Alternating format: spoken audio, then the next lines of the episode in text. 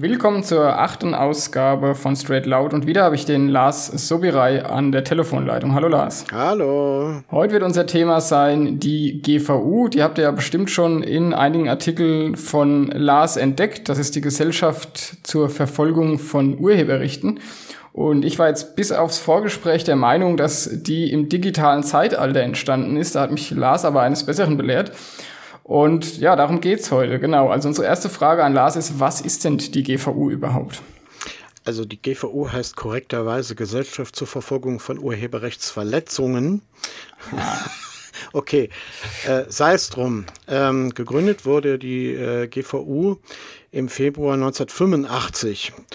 Und da ging es natürlich vor allem um Videokassettenpiraterie um den Verkauf von schwarz kopierten Audiokassetten, Videokassetten ähm, und so weiter und so fort. Da sind die ähm, halt schon mal gerne über Flohmärkte gegangen und haben sich die Stände angeguckt. Das wird auch nach wie vor gemacht, soweit ich weiß. Da wurden dann schwarz kopierte äh, Spielkonsolen, also Super Nintendo Spiele aber vor allem, was damals sehr viel einfacher war, Leute, die ähm, äh, PlayStation-Spiele selbst gebrannt verkauft haben, weil dann brauchte ja in der äh, PlayStation nur diesen Chip drin zu haben.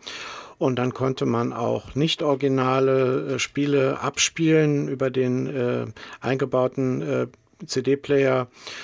Ja, und das waren so die Anfänge der GVO. Und das hat sich halt vom, vom, von den Aufgaben und von den Methoden äh, entsprechend angepasst, so wie, sie, wie, wie sich halt auch die Technik verändert hat. Das heißt, die GVU ist gar nicht ursprünglich gegründet worden, um jetzt im Internet rumzusuchen, sondern die gibt's schon seit der analogen Zeit, wo dann auch ja, auf Schwarzmärkten eben CDs verkauft worden sind. Ja. Jetzt ist die G GVU ja auch als Verein eingetragen. Mhm. Was hat's denn damit auf sich? Das habe ich erst rausgekriegt auf Nachfrage beim äh, Jan Scharringhausen, beim jetzigen Geschäftsführer, den ich 2006 als damaligen Justiziar der GVO kennengelernt habe. Ich habe ich hab ihn angerufen und habe gefragt, hören Sie mal, Scharinghausen, das steht gar nicht auf Ihrer Webseite. Was für eine Art von Verein ist denn die GVO eigentlich? Weil wenn man sieht, E.V. dann denkt man, oh, das ist gemeinnützig. Das heißt aber nichts anderes, als dass der Verein im Vereinsregister eingetragen ist. Und was die wenigsten wissen, es gibt zwei verschiedene Arten von Vereinen. Es gibt wirtschaftliche also kommerziell agierende Vereine und gemeinnützige. Und das EV hat nichts damit zu tun.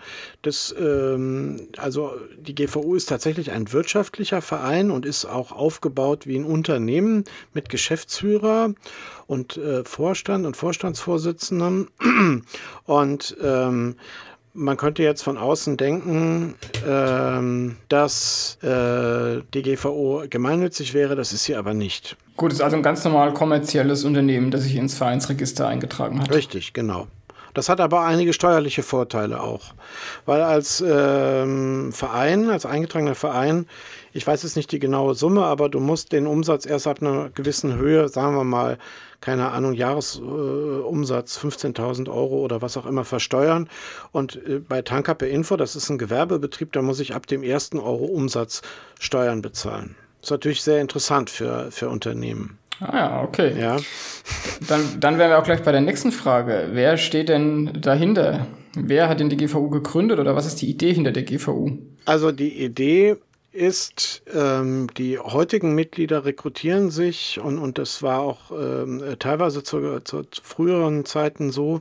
Also gegründet wurde das primär von äh, Unternehmen aus der Filmbranche. Es ist eine ähm, MPAA-Tochter und ähm, also das äh, sind äh, miteinander konkurrierende Filmfirmen wie Sony Pictures, 20th Century Fox, Paramount, Warner, Walt Disney. Und dazu kamen dann im Laufe der Jahre auch äh, größere Spielehersteller oder Publisher wie Activision, Konami, aber auch Microsoft, äh, Ubisoft, die sind ja sehr bekannt. Und in den äh, letzten Monaten, also Jahren, kam dann auch noch äh, äh, E-Book-Hersteller, also Verlage dazu und technische Dienstleister, von denen man äh, nur selten was gehört hat, wie zum Beispiel Avato. Avato ist ein sehr großes Unternehmen, die machen zum Beispiel, äh, ich nenne es jetzt mal, ich spreche es jetzt ein bisschen auf die Spitze, die, die Zensur für Facebook. Also wenn, wenn du einen Beitrag bei Facebook gemeldet hast, dann muss sich ja jemand mit deutschsprachigen Sprachkenntnissen äh, sich das angucken und das machen Mitarbeiter von Avato. Und Avato ist eine Bertelsmann-Tochter, oder? Ja, genau. Und die sind also auch, auch, auch ein großer Medienkonzern. Ja, genau. Es ist ein Riesenkonzert. Äh, ganz genau. Auch wenn man so als Normalsterblicher nur selten was davon hört. Ähm, so, und wir haben aber äh, bei, der, bei der Gründung haben wir vor allem Firmen aus der ähm, Filmwirtschaft. Spielindustrie waren sehr viel weniger. Ähm, ist aber natürlich auch das Thema Piraterie in dem Bereich äh, äh, sehr interessant und sehr wichtig. Früher hatten wir ja sehr viel ähm, äh, Schwarzkopien auch bei Spielekonsolen. Wie gesagt, vor allem bei der PSX, also bei der PlayStation, was ja auch zum Siegeszug der Sony PlayStation geführt hat, weil die ähm, Spiele von Nintendo, also Super Nintendo oder Nintendo 64, waren ja in so Cartridges und äh, der Aufwand, den man betreiben musste, um die schwarz zu kopieren, war also sehr viel größer. Und äh, natürlich hatten sowohl die Spielehersteller als auch die Konsolen Produzenten ein Interesse daran, dass möglichst viele Originale gekauft worden sind. Aber das heißt doch, das wären doch eigentlich so typische Aufgaben äh, von der Polizei, über so einen Supermarkt zu laufen und nicht von irgendeiner privaten Institution. Ist da nicht irgendwie Strafverfolgung in den Händen von Privaten? Also sie führen ja die Strafverfolgung nicht selber durch. Sie stellen dann Strafanzeige und arbeiten mit den Staatsanwaltschaften und auch mit den Landeskriminalämtern zusammen. Es gibt auf jeder GVU-Konferenz nicht öffentliche Sitzungen, wo nur Mitarbeiter, also von den Staatsanwaltschaften und den LKAs, zusammensitzen mit der GVU, um die Arbeit zu koordinieren. Ähm, so, das heißt, die GVU entdeckt was, recherchiert, übergibt dann, wenn alle Informationen vorliegen, die Sachen der Staatsanwaltschaft, indem sie eine Strafanzeige stellt. Ähm, als wenn, wenn du keine Infos hast, musst du ja dann gegen unbekannt stellen. Aber wenn du herausbekommen hast, wer dahinter steckt, was auch immer das jetzt sein mag, ähm, so, und dann ermitteln dann die Staatsanwaltschaften und die GVU versucht natürlich auch, äh, die Staatsanwälte für das Thema zu sensibilisieren, weil nicht jeder Staatsanwalt und erst recht nicht jeder Richter hat technische Ahnung von irgendwas. Das ist viel zu speziell. Und die Frage ist halt auch immer, würde die Polizei überhaupt aus eigenem Antrieb äh, ermitteln? Also es ist schon eine berechtigte Frage, die du da stellst. Oder werden denen da quasi die Aufgabenbereiche, naja, zugeschoben, ja, aufgedrängt könnte man jetzt, aufgenötigt könnte man jetzt böserweise sagen. Ja, so hört sich auf jeden Fall an. Wie war, also wir sollten mal so eine Ermittlung durchgehen, was für Methoden sich da die GVU bedient. Du hast ja schon angesprochen, dass die damals über Flohmärkte gelaufen sind. Ich vermute fast, das machen sie wahrscheinlich heute immer noch, weil es gibt ja doch da immer noch ein bisschen ja. einen Markt für sowas. Ja. Kino TO ist ja ein prominentes Beispiel, wo auch ein bisschen die GVU eine Rolle gespielt hat. Ja, also äh, Kino.to ist jetzt eigentlich kein Beispiel für die Ermittlungserfolge der GVO, muss ich fairerweise sagen. Es sind äh, zwei Personen auf die GVO zugegangen und haben angeboten, hier, wir hätten gerne Strafmilderung oder würden gerne straffrei ausgehen, zuzüglich zu einer Belohnung, ähm, wenn wir euch die Hintermänner von Kino.to ans Messer liefern. Das ist dann auch tatsächlich so passiert, denn diese, ähm, dieser ganze Aufbau von Kino.to war so gestaltet, dass es von außen nicht möglich oder nur sehr, sehr schwer möglich war, dahinter zu kommen, wer wirklich dafür verantwortlich ist. So, was, was kann ich überhaupt machen? Und Betreiber einer Webseite zu kriegen. Ich kann im Domain-Eintrag gucken, der ist natürlich anonymisiert. Ich kann versuchen, über den Webspace, also über den, den Hosting-Provider, wo die Daten liegen, dran zu kommen. Das ist dann irgendwo in Osteuropa. Vielleicht ist die Domain in Tonga, also mit Endung TO. Ähm, so, und was kann die GVU oder andere Anti-Piracy-Firmen dann machen? Äh, das, das, was am interessantesten ist, ist die Tatsache, die meisten Betreiber deutschsprachiger Angebote im Internet sitzen nach wie vor in Deutschland. Und die haben zwar irgendwo eine äh, Offshore-Firma, eine Briefkastenfirma in Belize oder sonst wo gegründet und haben auch Konten und gibt auch eine Anschrift und whatever. Aber die wollen natürlich am Ende des Tages irgendwann wieder an das Geld ran. Das heißt, private Ermittler gucken immer, wo sind die Einnahmen, also was weiß ich, irgendwelche Premium-Accounts, die gekauft werden müssen, die müssen ja dann auch irgendwie bezahlt werden und dann wird halt geguckt, Moment, welcher äh, Zahlungsdienstleister wickelt das denn ab? Kann man da vielleicht mal eine Meldung hinmachen? Hier, ey, ihr habt da äh, unterstützt ein illegales Angebot. Äh, hier gerade so, so, ein Anbieter wie PaySafe ist da mittlerweile auch sehr äh, hellhörig geworden. Die äh, haben zum Beispiel damals auch ähm, Lul.to äh, äh, aus, ihrem, aus ihrer Kooperation rausgenommen, nachdem man sie darauf hingewiesen hat, dass es ein offensichtlich rechtswidriges Angebot ist. So, und dann ist das Geld über den Zahlungsdienstleister, sagen wir mal PayPal, obwohl die auch sehr schnell sperren, aber wer auch immer, ist das dann auf dem Konto im Ausland und dann wollen die Leute natürlich hier in Deutschland an das Geld ran. Und das wird dann der, der, der interessante nächste Schritt.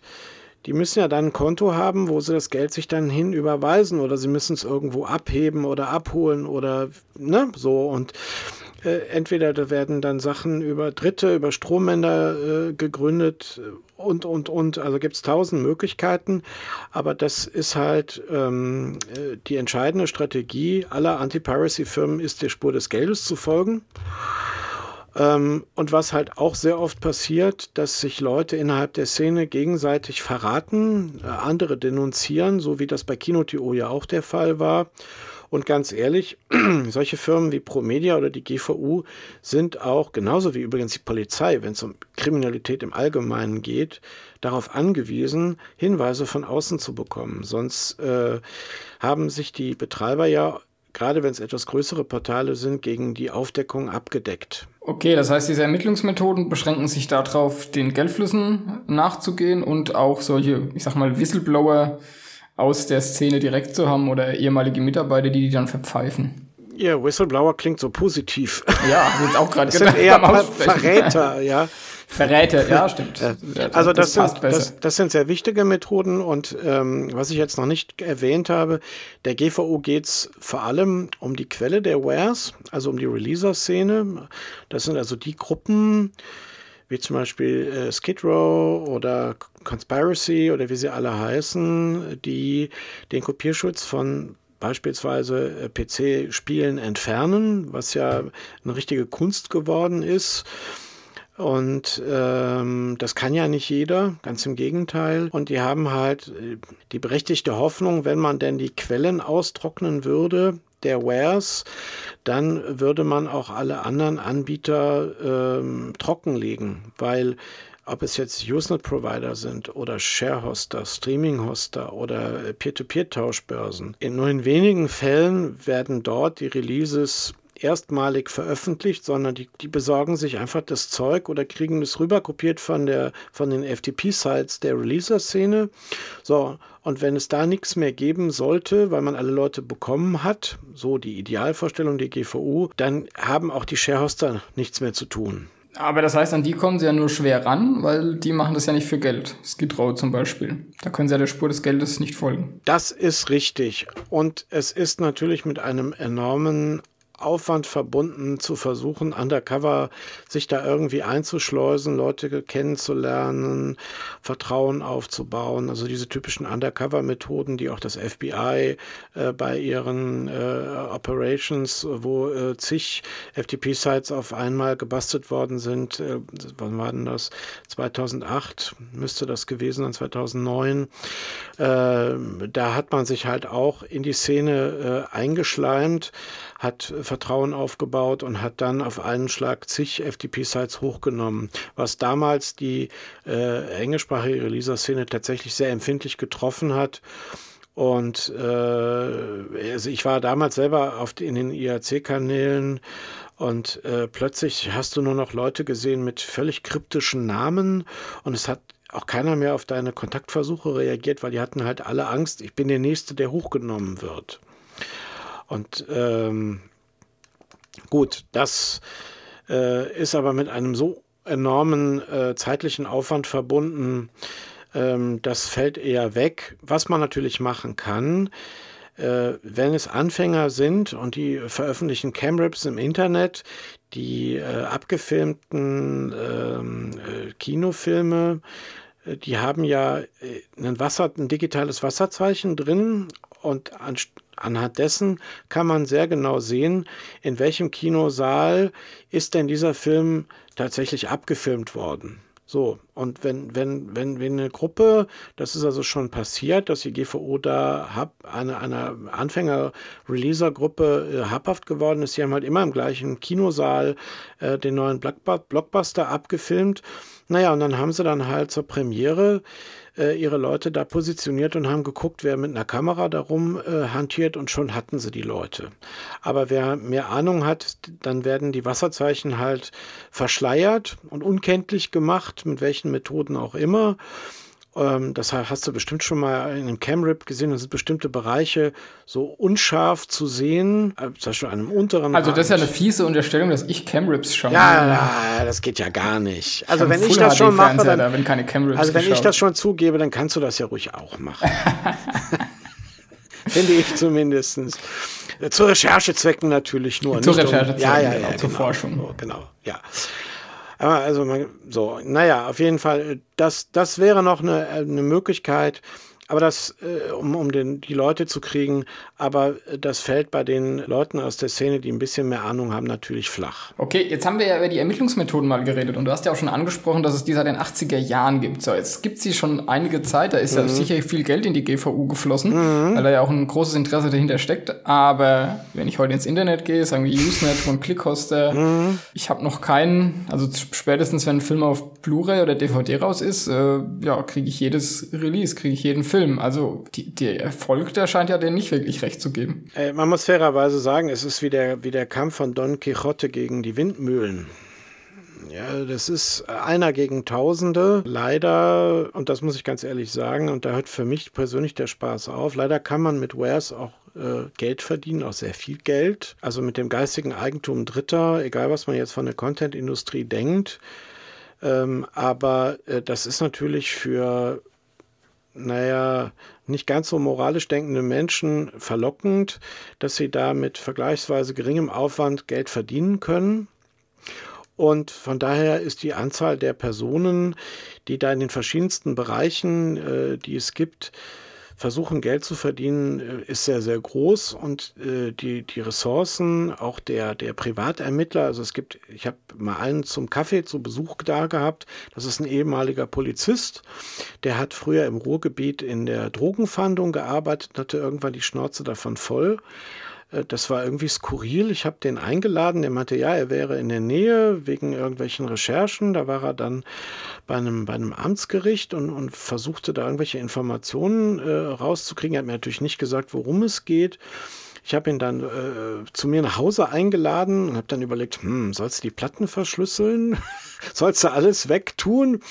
Also die Platten waren sowieso verschlüsselt ähm, und zu holen gab es bei mir nichts und die GVO kennt mich auch schon seit vielen Jahren persönlich. Ich war jetzt schon auf mehreren Veranstaltungen von denen.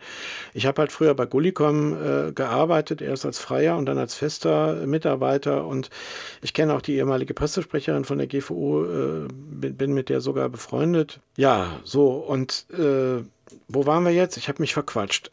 Ja, mit dem Pol Polizist. Äh ich weiß auch nicht mehr. das macht nichts. Dann haben die Können Leute wenigstens was zu lachen. Ach, genau. muss nicht. Äh, alles gut. Nee, was hat man mit dem, mit dem Polizist? Äh, der, ist, der, der ist Ermittler für, für die GVO. Der ist jetzt äh, hauptamtlich für die GVO als Rechercheur tätig. Und der versucht äh, halt ähm, ja, den Hinweisen, die die anonym bekommen, nachzugehen und äh, versucht dann auch bei ähm, Behörden und äh, Ämtern Informationen zu bekommen und hat mir dann vorgejammert, wie schwer es wäre, weil pro Bundesland sind die, ist die Gesetzgebung natürlich auch teilweise wieder unterschiedlich. Der eine will mit dem anderen nicht zusammenarbeiten. Also man sollte sich jetzt auch nicht so vorstellen, ja, BKA und LKA, die arbeiten alle perfekt zusammen und vergesst es einfach. Ganz ehrlich. Auch die. Ja, aber es ist doch auch logisch. Also ich hätte doch jetzt als LKA und BKA keine Lust da irgendwelchen. Ich meine, man muss halt auch mal sagen, es wird zwar immer gesagt, es wäre kein Kavaliersdelikt, aber wenn es mal von der moralischen Seite sieht mit diesen Raubkopien, ich nehme niemand was weg, weil der hat die Datei immer noch und ich schade erstmal direkt niemandem. Ich tue keinem. Gewalt an oder sonst irgendwas. Ich, und dieser riesen äh, Content-Industrie da zu schaden, das ist ja auch an den Haaren herbeigezogen, weil die ja wirklich in den letzten Jahren Rekordeinspielergebnisse haben in den Kinos. Also selbst da, wenn man sagt, irgendwie, denen geht's ja auch nicht schlecht. Das also ist auch genau der Grund, warum es von der GVU oder der Filmwirtschaft keine Clips mehr gibt äh, oder, oder ich sehr viel weniger gesehen habe und beziehungsweise ich auch von der Frau Ehlers gehört habe, dass die Filmwirtschaft darauf verzichtet, da Werbung in eigener Sache zu machen, weil es denen sehr, sehr gut geht. Das ist ja auch ein Verbrechen ohne Opfer irgendwie. Also. Langsam, Moment. Also, also gut, wir könnten jetzt anfangen zu diskutieren, nicht jede, nicht jede Kopie würde auch zu einem Kauf führen und die böse Content-Industrie und was bei den eigentlichen Autoren oder was bei dem Kameramann oder bei demjenigen, der am Schnitt arbeitet, da kommt nicht viel an von den Einnahmen. Kann man alles drüber diskutieren, aber es ist eine Urheberrechtsverletzung und der deutsche Staat hat, auch wenn das digitale Zeitalter noch nicht im Gesetzbuch angekommen ist, äh, ja nicht ganz unrecht damit. Ja, es gibt äh, die, die Erstellung von Game of Thrones ist mit einem unfassbaren Aufwand verbunden und wir schalten einfach ein, wir gehen auf ein Streaming-Portal, gucken uns die neueste Folge an. Ich will mich da selber gar nicht ausnehmen und ja, wovon sollen die dann die nächsten, die, die nächsten Staffeln produzieren? Und es gibt ja nicht nur die wenigen großen Produktionen, sondern auch ganz, ganz viele kleine. Und das ist bei der Musik ja genau das Gleiche und auch bei den Verlagen. Und ähm, ich habe mich viel mit Vertretern aus der bösen Content-Industrie unterhalten. Und es hat zum Beispiel, seitdem Napster damals aufgekommen ist, ja, die erste Internet-Tauschbörse, die auf dem Peer-to-Peer-Prinzip äh, basiert hat, also die Mutter aller Internet-Tauschbörsen, ähm, es, äh, dadurch, dass die ähm, äh, Musikwirtschaft, die Kreativwirtschaft sehr viel weniger Einnahmen bekommen hat, die haben ja damals einen Einbruch von ich glaube, mindestens 40 Prozent oder bis zu 40 Prozent gehabt. Vorher ging es denen ja prächtig, weil man konnte die Sachen ja fünfmal verkaufen. Die Leute haben die Sachen auf auf äh, Schallplatte gekauft, dann kam die Audio-CD, dann kam irgendwann, wie heißt diese Audio-CD, die besonders hochwertig also ist? Zwischendrin gab es noch die Kassette. Genau, dann gab es noch die Audiokassette. Äh, gut, aber ähm, trotz all und alledem, es hat in der Kreativwirtschaft und vor allem, um, um bei der Musikindustrie zu bleiben, schon dazu geführt, dass man äh, viele Tourneen von weniger bekannten Interpreten abgesagt hat und gesagt hat, nee, wir wollen, wir können und wollen das Risiko nicht eingehen, für diese Gruppe ein neues Album aufzunehmen. Und äh, da ist auch ähm, ja, kreatives Gut vernichtet worden, weil man setzte halt auch, guck dir die Charts an, da läuft nur noch Kram, der, der massentauglich ist. Und ganz ehrlich, wer will den Scheiß denn hören? Ja, es ist einfach das Geld für Experimente nicht da. Und das ist in der Filmwirtschaft auch nicht anders. Und man ja, wir haben doch gerade davon geredet, dass es denen finanziell gut geht. Ja gut, den großen Filmstudios geht es sicherlich gut, aber wovon, wovon finanzieren sich die kleineren? Die, die, die haben dann diese öffentliche Förderung. Äh, das siehst du ja immer, ne? gefördert vom Filmförderungsanstalt so und so, bla bla bla, gerade bei den deutschsprachigen Produktionen. Ähm, man muss einfach auch den Blick mal abseits von Warner, Walt Disney und 20th Century Fox äh, richten oder von den drei, vier großen äh, Plattenlabels, die es gibt. Da gibt es ja noch ganz viele Indie-Labels und deren Sachen werden ja auch schwarz kopiert. Und ne, also man nimmt gar keinem irgendwas weg. Das kann ich so jetzt auch nicht stehen lassen. Aber wir wollten eigentlich über die GVU reden. Genau, aber so spannend ja, das doch ist. Genau, wir sind ja im Thema eigentlich ja. schon. Äh, du hast ja gesagt, man kann Geld verdienen äh, mit den ja, Urheberrechten anderer oder mit den Werken anderer. Mhm. Also was mich immer so ein bisschen an dieser ganzen Diskussion stört, wir hatten jetzt ja äh, den Napster auch schon angesprochen. Mhm. Das war ja, wenn man sich mal dunkel zurückerinnert, die Zeit der MP3-Player gewesen. Und die MP3-Player sind damals nur mit MP3s zurechtgekommen, ist ja im größten Teil eigentlich heute auch noch so. Mhm. Und als die Musikindustrie dann irgendwie das gemerkt hat, dass sie jetzt CD verkaufen nicht mehr das Gelbe vom Eis, haben sie ja ganz komische Geschäftsmodelle dann aufgestellt. Ja. Also ich kann mich noch ja. äh, dran erinnern, dass äh, Napster von Bertelsmann dann am Ende aufgekauft worden ist und die dann kommerzielles Angebot rausgemacht haben. Da hat eine Kollegin zu mir gesagt, ach schau mal, guck mal, 10 Euro im Monat äh, und eine Musikflatrate, was sich erstmal gut angehört hat. Mhm. Aber man konnte dann, die, das war eine spezielle Napster-Software, die ja. man dann nur noch auf einem PC verwenden konnte, mhm. wenn man es waren keine MP3 selbstverständlich. Man mm. konnte also nicht den MP3-Player benutzen, man konnte sie nicht im Auto hören, weil man es nicht auf CD brennen konnte. Wenn man auf CD brennen wollte, musste man ein Upgrade-Paket kaufen. Das Preis weiß ich jetzt nicht mehr, aber auf jeden Fall teurer gewesen wäre. Mm. Und der, der einzige Weg, das als MP3 zu kriegen, wäre damals gewesen, das Upgrade-Paket zu kaufen, auf CD zu brennen, von CD wieder auf den PC als MP3 zu rippen und dann hätte man die MP3 gehabt. Und das mit einem Bezahlangebot. Ja. Und äh, das ist ja ist jetzt, war jetzt die, ein kleiner Ausflug in die Vergangenheit mit den MP3s, aber das ist, hat sich ja heute zum Teil gar nicht verändert. Wie, wie gucken wir heute Filme? Naja, mit irgendeinem St Streaming-Stick am liebsten am, am Fernseher. Es gibt aber sau viele Filme, die weder auf Netflix noch auf Amazon erscheinen, weil die Rechteinhaber halt nur für horrendes Geld die rausgeben und natürlich Amazon nicht irgendwie 10 Euro zahlen kann für einmal Film gucken. Und ich bin jetzt auch hier zur Vorbereitung gleich mal auf Amazon geguckt gegangen und habe mal geguckt, was es kostet, einen Film anzuschauen oder auszuleihen, der nicht in diesem Prime-Angebot äh, dabei mhm. ist. Da zahle ich zum Beispiel, ich habe mal hier ein Beispiel Resident Evil Afterlife, Film von 2010, also sieben Jahre alt. Kauft heute wahrscheinlich kein Mensch mehr. Der kostet äh, für Filmkaufen in HD 8,99, aber nur digital. Also was heißt nur digital? Nur in diesem Online-Teil hier von, von Amazon dabei. Man hat ja dann noch lang keine Blu-ray und Film ausleihen für 3,99 und dann hat man 48 Stunden zum Angucken. Und ich meine, da ist jede Videothek an der Ecke ist ja da mittlerweile gut, die gibt's schon alle nicht mehr, aber die waren früher billiger als 3,99 für zwei Tage. Und das ist digital, also die sparen sich mega die ganzen Kosten ein mhm. und rufen noch solche Preise auf. Und gleichzeitig kriege ich aber den Film irgendwie gebraucht für 4,50 Euro ja. inklusive Versand. Ja. Also das sind, sind wir ja schon bei dem Thema, man kann Geld damit verdienen, aber manchmal habe ich das Gefühl, die wollen auch gar kein Geld damit verdienen. Ähm, würde ich so nicht sagen. Also die Sache ist so, wenn du heute, heutzutage einen Film rausbringst, dann gibt es einen Vertrag, der wird unterschrieben. Das heißt, der Film darf nur exklusiv eine gewisse Zeit im Kino gezeigt werden. So, nach Ablauf der Frist äh, geht dann die, gehen dann die Verhandlungen äh, los über die Vermarktung per Blu-ray und DVD. Und auch dieser Zeitraum ist äh, festgelegt in den Verträgen. Und danach geht dann weitaus später, die gehen dann die Verhandlungen los, wenn ich das jetzt so richtig in Erinnerung habe, bei der Verwertungskette.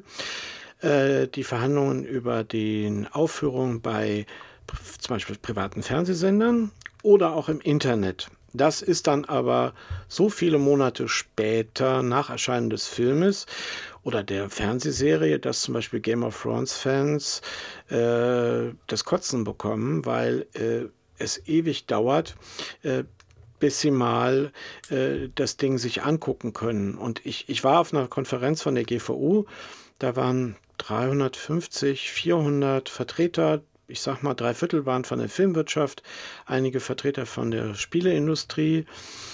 Ähm, Verlage waren damals noch fast gar keine da. Ein paar Mitarbeiter von Avato habe ich tatsächlich auch damals getroffen und von anderen technischen Dienstleistern und Anti-Piracy-Firmen.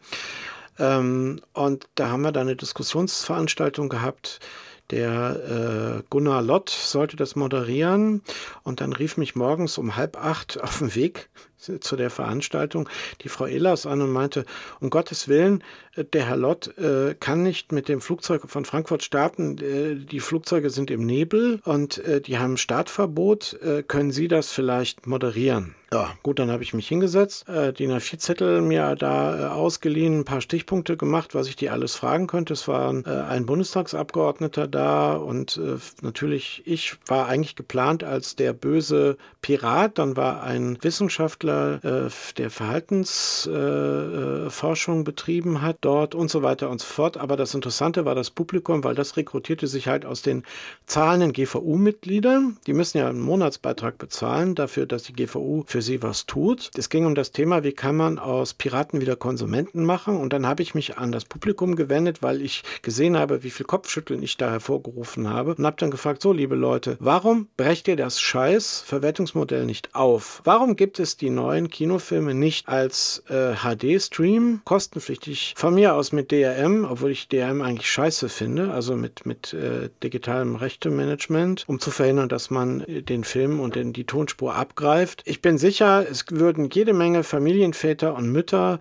gerne auch 20 Euro pro Stream bezahlen für einen aktuellen Blockbuster, weil wenn die mit ihrem Auto zum Kino fahren, haben die Kinder mit, dann wollen, dann müssen die ganzen Eintrittskarten bezahlt werden, dann wollen die Kinder natürlich Nachos essen und Softeis oder eine Cola trinken, ja, und die Erwachsenen natürlich auch. Da ist für eine vierköpfige Familie schnell 100 Euro zusammen. Und wenn ich im Gegensatz dazu den Stream zu Hause mit super Audioanlage und so weiter äh, äh, mir angucken kann, gegen Bezahlung von 20 Euro, habe ich immer noch 80 Euro gespart.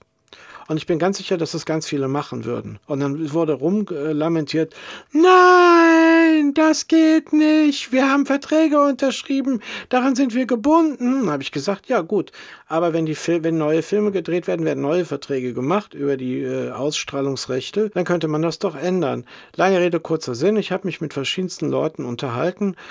Äh, die, die Filmwirtschaft hat die Hoffnung, und die ist auch nicht ganz unbegründet, dass sie aus dem jetzigen Modell, wie sie ihre Filme vertreibt, das Maximum an Umsatz rausholt. Und ähm, ja, wer, du hast es schon gesagt, wer bietet denn die meisten Streams im Internet an, kostenpflichtig? Das ist Netflix. Das ist eine Firma, die ist in den USA gegründet worden. Die haben jahrelang nichts anderes gemacht, als äh, innerhalb der USA Videokassetten zu verschicken du, du, hast, du hast dich da gemeldet, hast gesagt, ich hätte gerne Videofilm XY ausgeliehen. Dann hast du den zugeschickt bekommen, dann durftest du den eine gewisse Zeit lang behalten, dann hast du den an Netflix zurückgeschickt. Und später kam erst dieses Streaming-Modell. Die haben mit der Filmindustrie selber nie etwas zu tun gehabt. Im Gegensatz, sie produzieren jetzt selber Kinofilme und TV-Serien, die dann sogar auf den äh, Events wie, wie in Cannes ähm, direkt mit den von der Filmwirtschaft versuchen zu konkurrieren. Ja, oder wer vertreibt Musik und Filme? Das ist Amazon oder Apple. Das ist ein Computerhersteller und äh, ein, Online-Shop-Anbieter. Die haben nie irgendwas mit der Erstellung von Content zu tun gehabt. Und wer, wer bietet äh, die größte äh, E-Book-Flatrate an, zumindest wahrscheinlich? Das ist auch Amazon. Warum? weil die, weil die, weil die Wirtschaft es verpennt hat und das machen sie nach wie vor. Und das ist natürlich für, für die Leute im Graubereich äh, die Chance, die sie haben, weil, äh, ja, wenn es die Sachen nicht anständig gibt, ein Beispiel ist ja äh, typisch, äh, dann besorgt man es sich halt anders. Und dann ist es auch mit der Moral wieder eine ganz andere Geschichte. Richtig, also das ist auch genau mein Punkt. Also ich meine, wir haben jetzt klar, die, die Verwertungskette ist natürlich eine Sache, dass man die aufbrechen müsste, aber selbst Filme, die jetzt sieben Jahre alt sind und eigentlich aus der Verwertungskette raus sind, noch solche Preise aufzurufen, äh, ja, mein Gott, also was kostet ein Sharehoster? 10 Euro im Monat? ja, aber die, ich meine, wir haben Kapitalismus und da stellt sich die Frage des Preises ja. und dann äh, ist das halt am Ende so. Also die, die Leute sind ja, hat man ja beim Mega Upload gesehen, da wird Geld verdient ohne Ende ja. mit den Sharehostern. Das ja. Geld könnten auch die äh, Content-Hersteller halt einstreichen. Und ich wäre auch bereit, mehr zu zahlen, dafür habe ich ein legales Angebot. Mhm aber die sind ja wirklich mega unattraktiv. Also ja. wir hatten es ja schon im, im Vorgespräch. Äh, man kann halt einfach viele Sachen, was weiß ich, Hörbücher kann ich mir irgendwie bei Booklooker oder Ebay gebraucht kaufen und bin billiger als wenn ich es irgendwie legal als MP3 irgendwo runterlade. Das, das steht in keinem Verhältnis teilweise die Preise, die da aufgerufen werden online. Und man muss ja auch nicht vergessen, eigentlich ist das ja für die super, wenn man rechnet, dass wenn man im Mediamarkt was kauft, auf den Preis nochmal 30, 40 Prozent äh, Gebühr vom Einzelhandel mm. draufgehen. Mm. Verstehe ich nicht, warum die es nicht schaffen. Ich meine, für die die interessiert ja den Mediamarkt nicht, die Industrie, also die Richtig. Musikindustrie zum Beispiel. Ja. Die mü- müsste eigentlich froh sein, dass sie ihren Einzelhändler ausschalten könnten über Mhm. eine gescheite MP3-Plattform und einfach das, was der Einzelhändler eingestrichen hat, selbst einstreichen oder halt 50-50 mit dem Kunden machen oder sowas. Also ein bisschen billiger und dafür halt. Also was, was du Ja. bei Hörbüchern und E-Books nicht vergessen darfst, für, für, für, für die Verlagsbranche ist das ein ganz winziges Marktsegment. Das ist eine absolute Nische. Also die, die letzten Umsatzzahlen vom Börsenhandel des äh, deutschen Buchhandels, äh, wenn ich das richtig in Erinnerung habe, da haben E-Books am Gesamtumsatz einen Anteil von, ich glaube, vier oder maximal fünf Prozent ausgemacht. Das heißt, 95 Prozent mindestens aller Werke, die verkauft worden sind, waren gedruckte Bücher. Da werden eine Menge Verlage sagen, so what? Was soll das? Interessiert uns nicht. Ja, aber das, das ist doch überall das gleiche Problem. Ob das mit CDs jetzt ist, mit Musik-CDs oder mit, mit, mit E-Books, ist ja das gleiche. Und wenn ich mir die, die Preise angucke von E-Books, die sind immer, immer noch so hoch. Also, Ja. wenn, man wenigstens, wenn man wenigstens rechnen könnte, ich kaufe mir einen E-Book-Reader und dadurch, dass die Bücher billiger sind, kriege ich das Geld wieder raus. Aber so ist es ja nicht. Ich meine, wenn ich da zwei, drei Euro pro Buch spare, Also es, es ist auch nicht nachzuvollziehen, weil die haben keine Versandkosten, die haben keine Lagerungskosten, also Logistik. Die müssen nur den Server, die Software, also das Content-Management-System oder das Shop-System äh, aufstellen, die, die Bezahlanbieter etc. pp. Und fertig ist die Laube. Ja, also da müsste man Preisnachlässe von, ich sag mal, 40, 50 Prozent einräumen im Vergleich zum gedruckten Buch, gerade bei Neuerscheinungen. Das wird aber nicht gemacht. Da wird dann äh, argumentiert, ja, wir haben ja die Buchpreisbindung und das geht ja alles gar nicht anders. Es ist das gleiche Blabla wie von der Filmwirtschaft auch. Aber den, der, den, den, den vielen Verlagen ist es schlichtweg egal, weil, weil es halt nur eine Nische ist.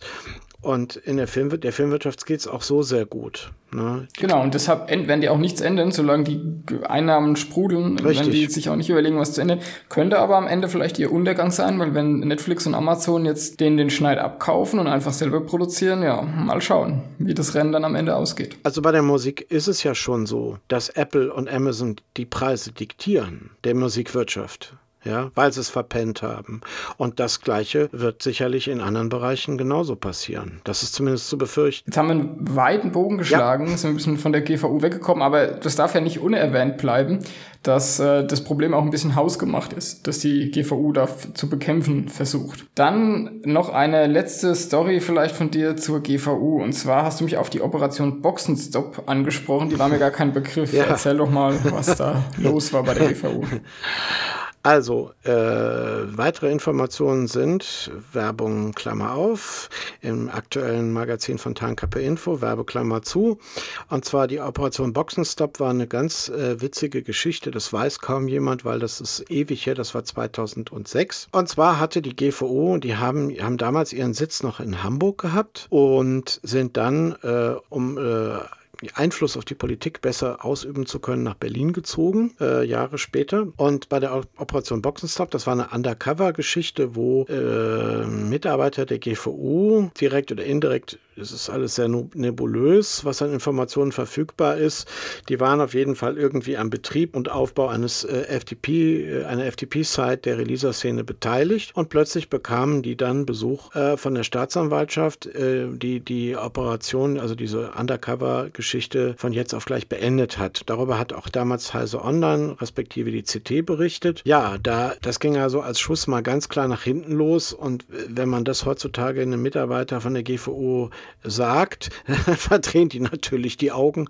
weil die an diese Sternstunde ihrer Organisation sehr ungern erinnert werden. Also diese typischen amerikanischen Methoden, solche Honeypots aufzubauen und zu warten, wer da reinläuft. Ja, klar, die haben einfach den FTP-Server aufgebaut ähm, und hatten dann äh, gehofft, dass sie möglichst viele IP-Adressen und damit auch die Anschlussinhaber äh, habhaft machen können, um somit aktiv gegen die deutschsprachige Releaser-Szene vorzugehen. Gut, ich denke, dann hätten wir alles abgefrühstückt, was die GVU angeht. Ja. Also ein interessanter Verein auf jeden Fall und Ja. auch eine interessante Geschichte außenrum. Dann danke ich dir. Gerne.